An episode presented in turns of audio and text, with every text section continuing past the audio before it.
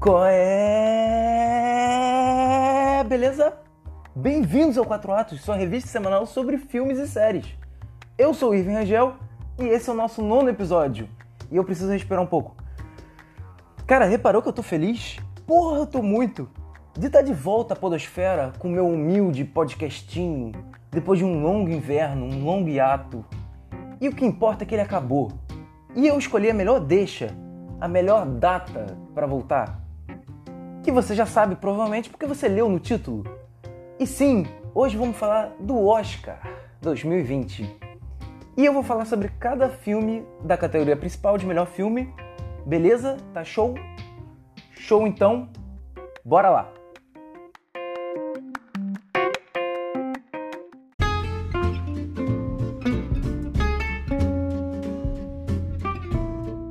Então, desses filmes do Oscar, dois eu já falei sobre aqui.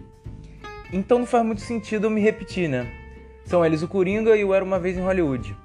O Coringa foi falado no sétimo episódio, se não me engano, e o Era Uma Vez no episódio de estreia. Ao invés disso, eu vou falar sobre o que cada um deles pode almejar nesse Oscar.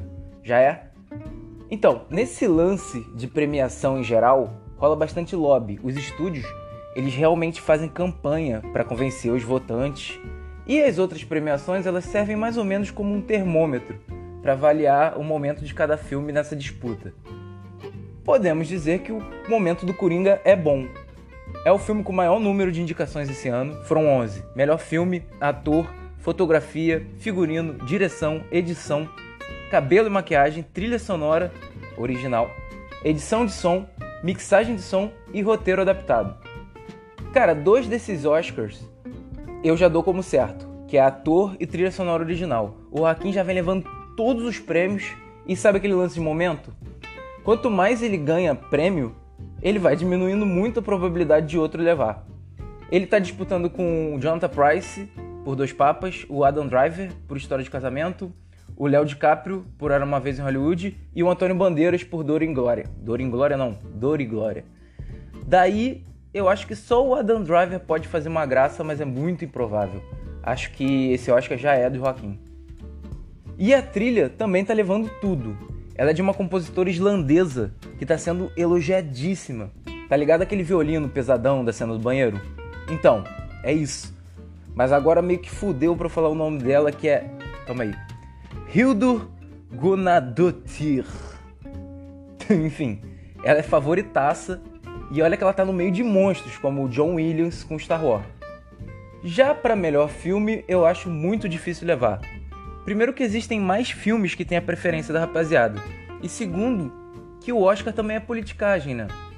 E o Coringa dividiu muito opiniões. Ele é polêmico, abordam temas pesados ao ponto que a academia muito provavelmente não vai se associar escolhendo como melhor filme do ano. Mas vamos ver. E sobre o Era Uma Vez em Hollywood, Junto com o irlandês e o 1917, ficam em segundo lugar com o maior número de indicações, 10 cada um. O Era Uma Vez foi indicado a melhor filme, ator, ator coadjuvante, fotografia, figurino, direção, design de produção, edição de som, mixagem de som e roteiro original. Desses aí, é provável que ele ganhe um Oscar de ator coadjuvante com o nosso Brad Pitt, que tá excelente mesmo. E se não me engano, esse pode ser o primeiro Oscar de atuação que ele pode ganhar, Acho que ele tem um como produtor, se não me engano. E também é provável dele levar o roteiro original. O Tarantino quase sempre leva o Oscar de roteiro. Ele nunca levou de diretor. E esse ano vai ser meio difícil. E para melhor filme, olha, talvez. Eu acho que mais que o Coringa. Se a gente fizer uma análise fria do que uma academia bastante conservadora pode argumentar para eliminar algum filme da disputa, Pensa só, o Coringa tem toda aquela polêmica de incel e o caralho. O História de um Casamento e o Irlandês são da Netflix. Tem birra. O Parasita é coreano. O nego tem nariz torcido, não vai querer ficar lendo legenda. O Jojo Rabbit brinca com nazismo. Claro que é uma crítica, mas ainda assim é um terreno pantanoso. Eu acho bem difícil. Então sobram o Era Uma Vez em Hollywood, o 1917 o Adoráveis Mulheres e o Ford vs Ferrari. Desses quatro, a Greta do Adoráveis Mulheres e o James Mangold do Ford vs Ferrari não foram indicados a melhor diretor.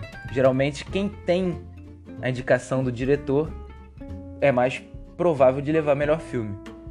Sobram o 1917 e o Era Uma Vez. Aí eu vou te falar, eu tô gravando na quinta-feira, dia 30, ou seja, antes do BAFTA, que é domingo. Quando vocês ouvirem esse podcast, vocês já provavelmente vão saber. E eu aqui do passado tô cravando que 1917 leva o melhor filme do BAFTA. Porque mais paneleiro que inglês, acho que impossível. Mas aí, o Oscar teria que escolher entre a grande história de bravura britânica ou um filme que é uma homenagem ao cinema americano. Sei não, hein? Lembrando que o Era Uma Vez em Hollywood levou o Globo de Ouro de melhor comédia, mas o 1917 levou o melhor drama.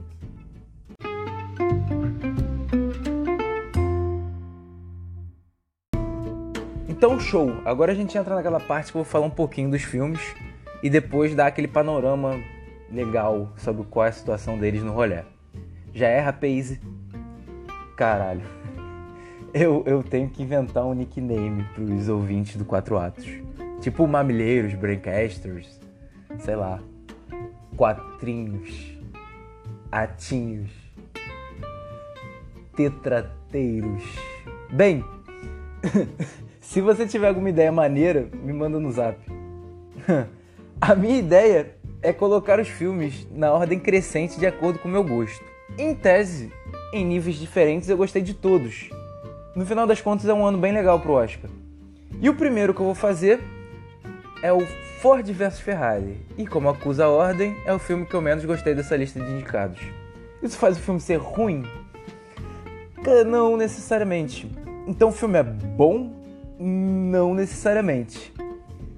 O que eu posso dizer é que tinham outros filmes muito mais legais que podiam entrar aqui no lugar dele. Isso, isso tinha mesmo. Pô, o Uncut Gems, por exemplo, filme que tem o Adam Sandler, também chegou a ser cotado pro Oscar. Não só o Uncut Gems, como o Adam Sandler. O filme é muito maneiro, é dos Safdie Brothers, é o segundo filme desses caras e, e, os dois filmes deles são muito bons. O outro é o Bom Comportamento, que é com Robert Pattinson. E ele estreou, no meu caso, vai estrear, no caso de vocês, ele já estreou na Netflix nessa sexta-feira. Tem o The Farewell, que é com a Alcoafina, que também chegou a ser cotada a melhor atriz. Ela levou outros prêmios e, cara, eu amei esse filme, ele é muito bom. E, claro, tem o nosso Bacurau, que come esse Ford vs Ferrari com farofa, né? E o que me faz pensar que o Ford vs Ferrari entrou nessa lista? É simples, meu amigo. É que ele é mais um daqueles filmes de grande conquista americana ou um grande ato. Coisas do tipo que realçam aquele patriotismo americano e tudo mais. Esse é ainda mais por ser uma grande história capitalista com marcas de carro. O filme conta a história de quando a brava Ford derrotou a malvada Ferrari nas 24 horas de Le Mans. A academia, caramba, histórias assim. Mas não serei só críticas. Eu brinquei com esse lance de, do, do Ford, do Ferrari, mas o filme também faz críticas à própria Ford, em como pensam os grandes empresários. Tem esse lance. O filme é dirigido pelo James Mangold, como eu disse. Ele é o mesmo diretor de Logan. E ele traz umas soluções muito maneiras para filmar as cenas de corrida. Cara, é um filme divertido. Só acho que não deveria se chamar Ford vs Ferrari. Porque de Ferrari mesmo tem muito pouca coisa. A participação deles é bem curtinha no filme. Não é lá como o injustiçado Batman vs Superman, que tem bastante dos dois. E agora eu perdi 10 ouvintes com essa afirmação. As estrelas do elenco são Christian Bale, que pela primeira vez que eu me lembre, ele entrou nesse rolê de fazer filme para Oscar e não foi indicado. Agora ele deve estar em casa se chicoteando. Porra, por que eu não perdi 10 quilos a mais para esse filme? O que eu achei até estranho, já que ele é um desses atores, digamos, do primeiro pote. A galera preferiu o Antônio Bandeiras, provavelmente, que, cara, acredito que ele fez a maior atuação da vida dele em Dor e Glória. Então, pô, tá valendo. E temos o Matt Damon, que mais uma vez interpreta o Matt Damon. E é isso. Lembra daquele Team America, aquele filme de marionete que tinha os atores e tal? Aí tinha o Matt Damon e ele só falava Matt Damon. Então, Matt Damon é basicamente isso. Ah, Obviamente é impossível não comparar esse filme com Rush no limite da emoção, pela vibe dele. Porém, o Rush é bem mais legal. Mas é isso. É um filme que pode ser divertido, é uma boa atuação do Christian Bale, velocidade, adrenalina e uma bela história capitalista americana. Ford vs Ferrari teve duas indicações: melhor filme e melhor mixagem de som. E cara, na moral, vamos combinar aqui? Não vai levar porra nenhuma.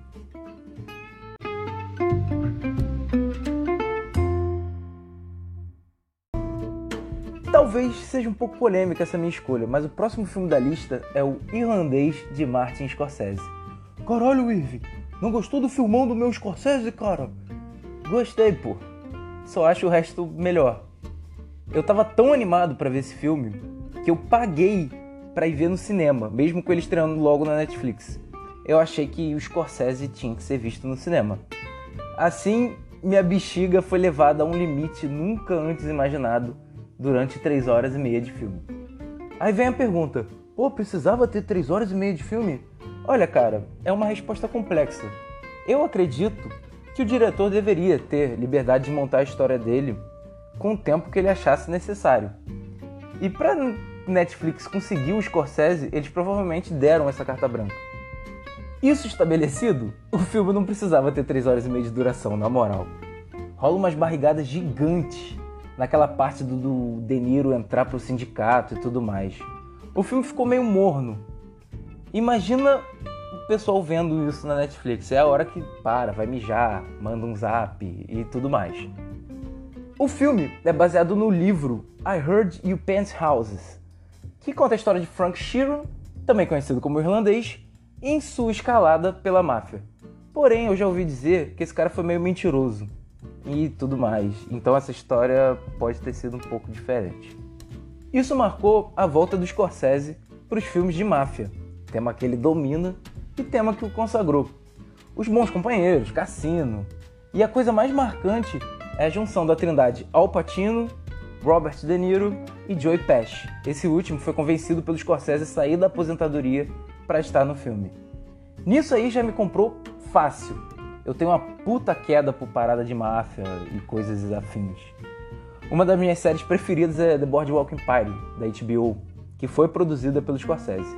Fica aí a dica informal. O filme é todo corretinho em questões técnicas, talvez até demais. Você consegue sentir os atos do filme se encerrando e começando. As atuações são muito boas, Joey Pesci principalmente. A galera não gostou muito do Robert De Niro não, mas eu achei legal. O roteiro é naquele esquema Scorsese, cheio de gente murrinha, gente teimosa, alguns escrotamente burros. Tem todos eles naquela cena do peixe, por exemplo. O CGI causa estranhamento sim no início, mas cara, dá pra acostumar fácil. E tirando a parte da barrigada, que eu realmente achei muito chata, é um ótimo filme de máfia. Ele é completinho mesmo. Como eu tinha dito anteriormente, o irlandês recebeu 10 indicações, melhor filme, duas indicações para melhor ator coadjuvante, fotografia, figurino, direção, edição, design de produção, efeitos visuais e roteiro adaptado. Vale lembrar mais uma vez que o filme é da Netflix, então rola aquele narizinho torcido da academia e dos sindicatos. Nas outras premiações, o irlandês vem sendo bem discreto. Eu consigo ver alguma chance em roteiro adaptado, disputar com Adoráveis Mulheres e Jojo Rabbit, mas com menos chances que os dois. E sei lá, design de produção talvez.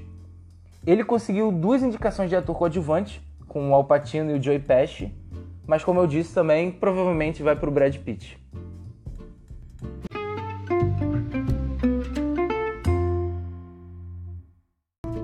Cara, o próximo filme podemos dizer que me surpreendeu quando eu comecei a ver que ele estava nesse rolê de premiação.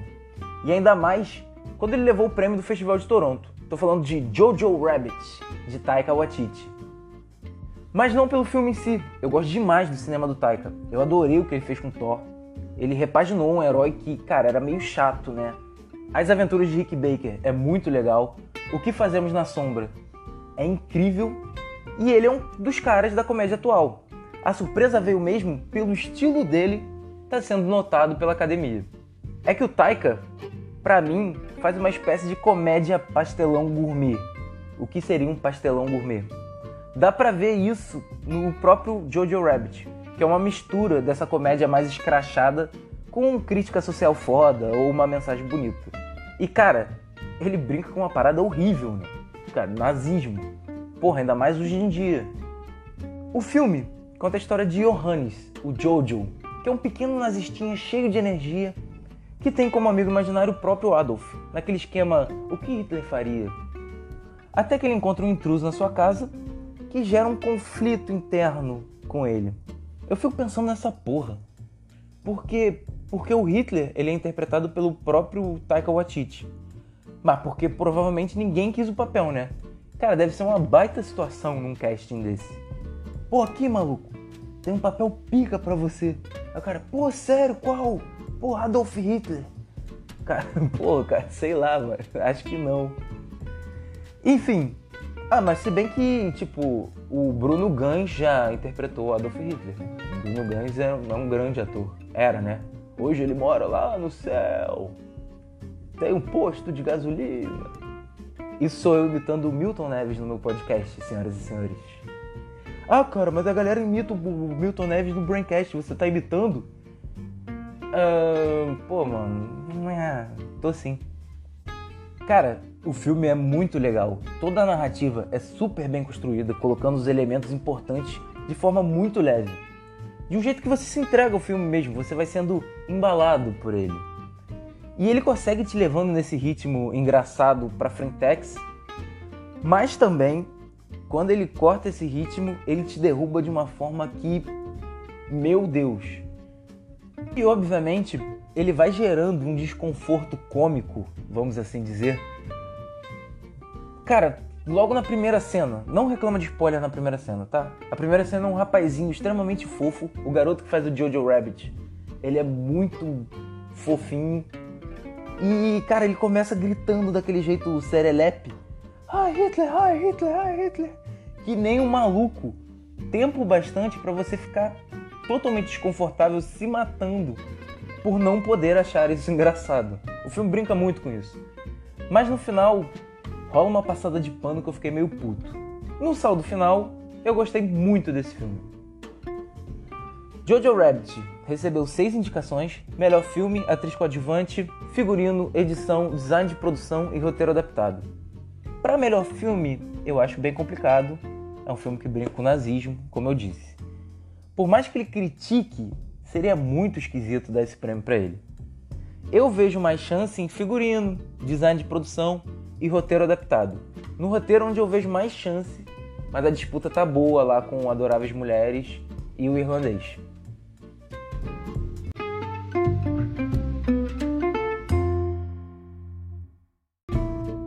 O próximo filme da lista é Adoráveis Mulheres, da Greta Gerwig, que para mim foi injustiçado não levar pelo menos a indicação de melhor diretora. O filme é uma nova adaptação do livro que tem mais de 150 anos para o cinema. Que eu me lembro já fizeram uma adaptação em 94 que tinha Susan Sarandon, a Winona Ryder e em 2017 fizeram uma minissérie que tinha Maya Hawke, que é a Robin da sorveteria em Stranger Things. O filme conta a história da família Marsh, composta por quatro irmãs e a mamãe, que enfrentam dificuldades financeiras enquanto seu pai luta na guerra. Aí rolam rivalidades amorosas, conflitos familiares, a busca da Joe Marsh, principalmente, por sua independência, se tornando uma escritora. Então, é fato que a gente vive a era dos remakes, né? Quantos filmes estão aí estreando, repaginados? Isso meio que cansa um pouco. Acho que o último que eu vi dessa leva de remakes foi o MIB. Que, pô, Cara, um saco esse filme. Porém, o remake de Adoráveis Mulheres é mega bem-vindo. É uma história de 150 anos que já falava sobre a questão das mulheres e ela precisava de uma nova versão. Eu não vou falar repaginada, porque as ideias eu acredito que são ainda as originais. Mas ela precisava de uma nova versão com, as, com a perspectiva atual. Ainda mais precisava de um toque da nossa querida Greta Gerwig. E cara, como eu gosto dos filmes dela. O Lady Bird para mim foi um dos meus filmes preferidos naquele ano. Eu consegui muito me ver em várias cenas. Obviamente a minha identificação com Adoráveis Mulheres é menor, Até porque não é um filme feito para mim. Mas, cara, a capacidade da Greta de traduzir sentimentos tão complexos, tornar relações tão reais e principalmente fazer o filme te provocar aquele calorzinho no coração, tá tudo lá. E eu vi o filme com aquele sorrisinho de canto de boca, sabe? O elenco do filme deve ser o mais estrelado de todos os indicados. Tem a Laura Dern, tem a Mary Streep, tem o Bob Odenkirk, tem a Emma Watson, nossa Hermione, tem o Louis Garrel, que o caralho, o que, que o Louis Garrel tá fazendo aqui?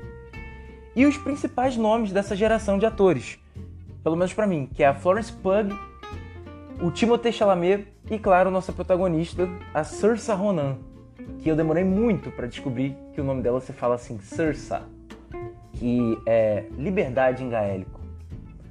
Eu ouvi isso no xadrez verbal. Xadrez verbal também que brincou que ela deve ser o terror dos primos no Natal, né? Nossa, filho, sua prima tem 25 anos e já foi indicada cinco vezes ao Oscar. E você, o que, que tá fazendo? Atriz que refaz a parceria com a Greta, já que ela também protagonizou Lady Bird e foi indicada ao Oscar também. Ela arrasa. O ponto forte do filme é o roteiro mesmo, é a dinâmica dos personagens, principalmente das irmãs. Eu ficaria de boa horas vendo elas conversando ou fazendo aquelas brincadeiras de teatro assim. Porém, o roteiro também é um pouco embolado com as linhas temporais, pelo menos ao meu ver. Eu fiquei um pouquinho perdido. Mas, pô, tá show. Valeu, Greta, manda mais. Adoráveis Mulheres foi indicado a seis categorias: melhor filme, atriz, atriz coadjuvante, figurino, trilha sonora e roteiro adaptado. Eu não vejo o filme tão forte na categoria principal. Foi o que eu disse. Não lembro de um filme que não teve diretor indicado, mesmo que injustamente nesse caso, levar melhor filme. Figurino é quase certo. Ele também está forte na briga ali disputando com Jojo Rabbit, Quanto às atrizes, a Saoirse Ronan foi indicada a melhor atriz e a Florence Pugh a atriz coadjuvante. O problema é que a categoria de atores em geral tá quase que certa, que é Joaquin Phoenix, Renée Zellweger por Judge, Brad Pitt e Laura Dern por História de um Casamento. Porém, no ano passado deu zebra. A Glenn Close estava levando quase tudo, todas as outras premiações ela estava levando, e no final deu Olivia Colman. Eu acredito que se não der René Zellweger, possa dar a Saoirse Ronan. Mas para Florence Pug eu acho que o buraco é mais embaixo.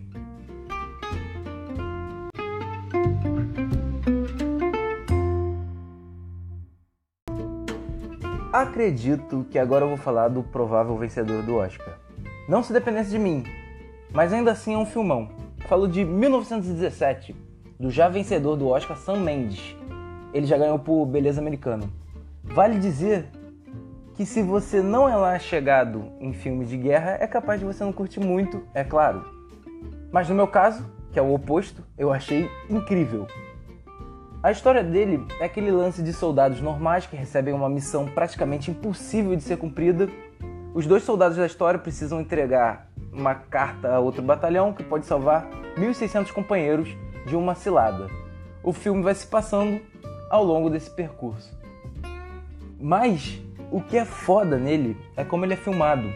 Propostas diferentes em filmes são sempre bem-vindas, e a de 1917 me agradou muito. A parada é que o filme é gravado em longos takes, eu no roteiro botei longos com vários Os, para gerar a impressão dele ser todo em plano sequência. Melhor dizendo, não há cortes visíveis no filme. E assim você vai acompanhando os dois soldados através do longo caminho pela terra de ninguém. O que muitos dizem, e eu concordo, é que dá aquela impressão de ser videogame. Cara, eu achei isso foda, foda, foda demais mesmo, assim. E com a ajuda de uma puta trilha sonora, você vai tenso do início ao fim. Na verdade, não só a trilha sonora, os cenários também são incríveis. E cara, é basicamente isso, você fica todo momento do filme apreensivo da hora, cara, vai dar alguma merda, vai dar alguma merda. E você fica, você fica duas horas assim. Outro pitaco que eu daria foi a, a escolha do filme para os momentos de combate e troca de tiro. Assim. Eles abordam de um jeito diferente. Eles, na verdade, eles simplificam muito isso, o que combina um pouco com a proposta do filme, já que, como é um plano sequência, você ficar sentado trocando tiro um tempão é meio chato, né? Os atores principais ainda estão no começo de carreira. Eles, se você não reconheceu, um é um filho mais velho do Viggo Mortensen em Capitão Fantástico e outro é o Rei Tommen de Game of Thrones.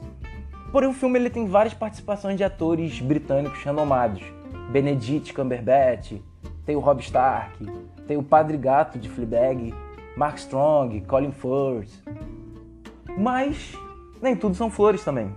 E a cada escolha uma renúncia. E agora uma chuva de frases prontas. Por ter essa proposta de um plano sequência simulado e tudo mais, o filme abre mão de uma dramaticidade mais poderosa. Porque você não pode fazer um contraplano ou um corte mais sagaz, e isso realçaria melhor uma série de coisas, como gravidade ou intensidade das coisas. E, para adaptar ao seu estilo, o filme precisou contar uma história bem simples se você para pensar, a história de 1917 é a mais bled de todos os filmes de guerra. Os soldados recebem a missão, rola um clichêzinho familiar e bora pra action. E isso faz com que role aquele lance de um diretor ser maior que a história. O filme chama muito mais atenção pela técnica do Sam Mendes do que pelo filme, roteiro, a história em si. Ainda assim, é uma experiência irada que te carrega super tenso, como eu disse antes. Eu meio que terminei o filme super empolgado. E ele é isso mesmo, ele é muito empolgante, pelo menos enquanto você está vendo. 1917 teve 10 indicações ao Oscar. Melhor filme, fotografia, direção, cabelo e maquiagem, trilha sonora, design de produção, edição de som, mixagem de som, efeitos visuais e roteiro original. Roteiro original eu acho tão de sacanagem, mas tudo bem. Como eu disse, o filme ele é franco favorito para levar melhor filme. Eu acho que leva mixagem de som e edição de som também. Forte indicado para levar diretor, porque geralmente rola esse esse prêmio casadinho de direção e melhor filme. E provavelmente deve levar design de produção também. É, cara, pois é. É um bom filme. É que parece que eu criei um ranço com ele, né? É que apesar de todas essas técnicas serem incríveis, elas vão acabar sendo uma muleta ou uma desculpa para seguir com essa academia conservadora e cheia de panelinha, sabe? Uma pena.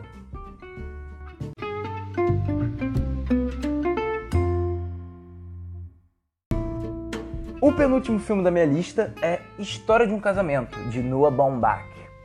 Outro filme que foi produzido pela Netflix em seu plano de dominação mundial e traz uma pegada super íntima sobre a história de o um fim de uma história. Não sei se tem a ver com momento e coisas afim, mas esse filme, cara, me tocou bastante. O filme conta a história do casal Nicole e Charlie, vividos pela Scarlett Johansson e pelo Adam Driver, respectivamente que enfrentam dificuldades na relação e decidem se divorciar. Daí, eles embarcam no desgastante processo que aos poucos vai subvertendo uma história que já foi de amor. O Noah Baumbach, ele carrega um estigma de fazer aqueles ditos filmes a classe média sofre, sabe? Porém, eu acho bobagem, existem tantos outros diretores com estilo parecido, Woody Allen, por exemplo, que contam histórias pequenas ou causos sobre aprendizados pessoais. O filme, no caso, tem um toque especial, que ele vai de encontro muito com a história do próprio Noah. Lembra daquele lance de pegada íntima que eu falei? Tá aí. E não é a primeira vez que o Noah usa alguma história dele para escrever um filme. Em A Lua e a Baleia, ele se baseou na história dos seus pais. Para a história de um casamento, ele se baseou em seu próprio divórcio com a atriz Jennifer Jason Leigh, que é a mamãe de Atypical, ela fez Oito Odiados e tal, tudo mais.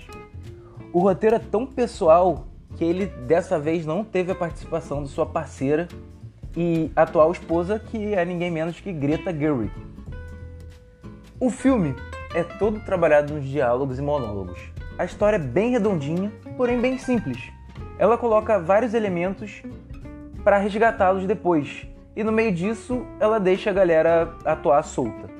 O Noah tem esse costume de deixar os atores bem soltos, por isso eles fazem essas atuações meio a full, sabe? E no filme são vários momentos que podemos imaginar estarem nas ditas Oscar tapes, né? Que é o monólogo da Scarlett, a briga, a cena da carta, o Adam Driver cantando, o tribunal, a Laura Dern falando que Deus é um péssimo pai. Cara, são um monte de cenas muito poderosas.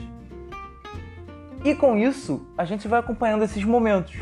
As coisas saindo do controle, saindo do combinado, mas tudo feito de forma muito orgânica, sem demonizar muitos envolvidos. Muitas críticas dizem que a Scarlett foi vilanizada, foi mais vilanizada que o Adam Driver. Eu não vi tanto, mas pode ser, afinal o Adam Driver seria o próprio Noah Baumbach na história, né? E foi ele que escreveu. Mas enfim, é um filme sobre readaptação, sobre relação, mas principalmente sobre amor e as diversas formas que ele toma ao longo da vida. E História de um Casamento teve seis indicações ao Oscar: melhor filme, ator, atriz, atriz coadjuvante, trilha sonora e roteiro original. E de todas essas, a única que é quase certa é a atriz coadjuvante com a Laura Dern. Antes de começar as premiações, a Scarlett Johansson e o Adam Driver estavam super bem cotados. Mas com o andar dos outros prêmios, eles foram ficando um pouquinho fora de foco e agora é difícil. Eu acho que o Adam Driver seria o segundo lugar depois do Rockin' Phoenix. A Scarlett teria que brigar mais um pouquinho. Não sei. Quanto os outros, vai ficar nesse lance de será que eles vão dar um, um prêmio para Netflix ou não? Vamos ver.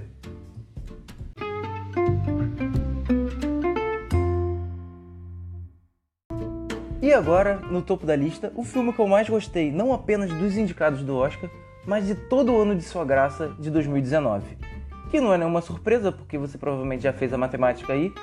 E se você me segue no Instagram, você já viu que eu botei ele na lista, que é o Parasita. Ou melhor, o Bacoreia, como muitos dizem, do Bong Joon-ho. Um filme incrível que vem assumindo um papel importante, que eu estava louco para que isso acontecesse que é o grande público descobrir o cinema coreano que eu considero pacas. O filme conta a história de Kim Ki-woo e sua família, que estão todos desempregados e ferrados, morando em um porão. E quando uma oportunidade de trabalhar para uma família rica aparece, o Kim e sua família, que também é Kim, porque Kim é o sobrenome, bolam um plano de aos poucos colocarem todos os membros da família dentro da casa dos Park, que deve ser Silva em coreano, porque todo filme e toda coisa que tem em coreano tem um parque. O primeiro de tudo é até difícil falar qual é o tema de Parasita. Se é uma tragédia, se é uma comédia, se é um filme de trambique, se é um thriller, se é um drama e por aí vai. O filme consegue englobar tudo isso tranquilamente. Mas cara, isso não é tão incomum no cinema sul-coreano. Eles conseguem fazer os filmes não ficarem presos em um só tema. Vou te dar um exemplo, filme também do Bong Joon-ho, que é o Hospedeiro, que às vezes você acha que está vendo os trapalhões e às vezes o filme é inacreditavelmente assustador.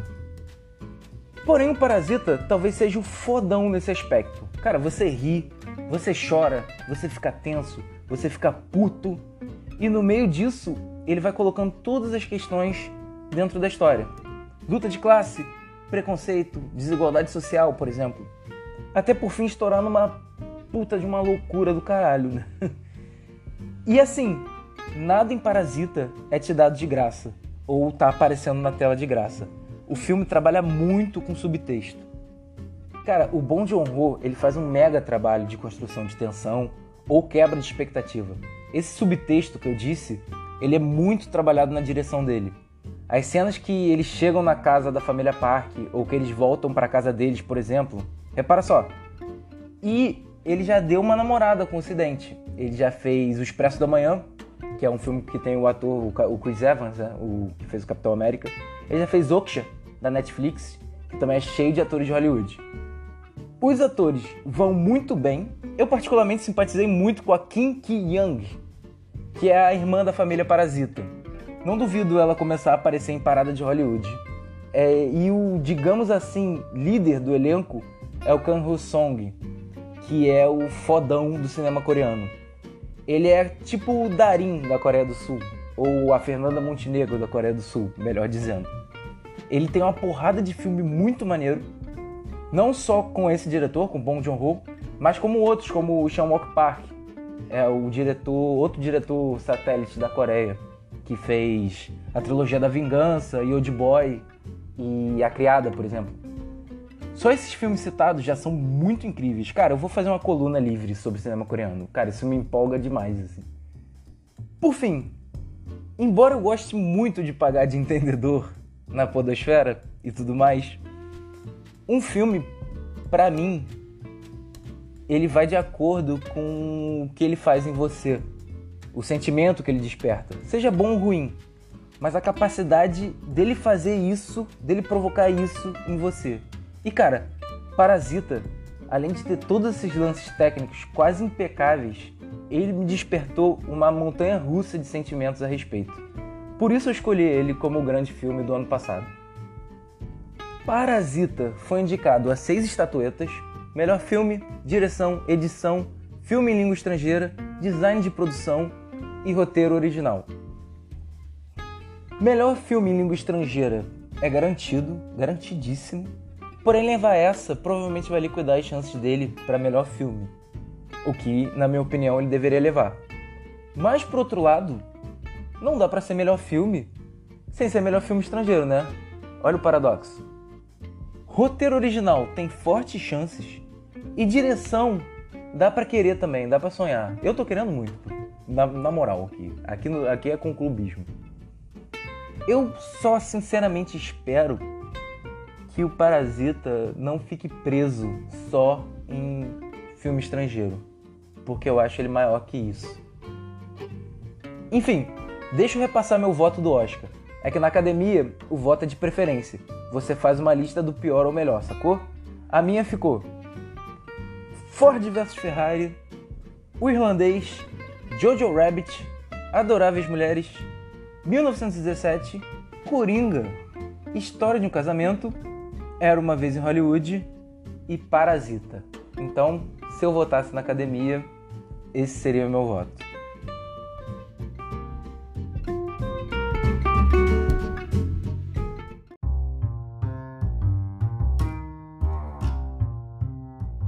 E com isso, amigos, chegamos ao final de mais um episódio. E vamos ver se eu tô bem de pitaco agora no domingo, né? Eu de verdade espero que vocês tenham gostado do episódio da mesma forma que eu gostei de fazer. E ah, eu reparei que eu falei palavrão beça hoje. Cara, foi mal. Foi a empolgação da volta, tá? Eu vou tentar me policiar mais. Semana que vem voltamos com a programação normal, aquela com os quatro atos direitinho, beleza? E até lá. Forte abraço. Eu sou o Irving Rangel e esse foi o Quatro Atos.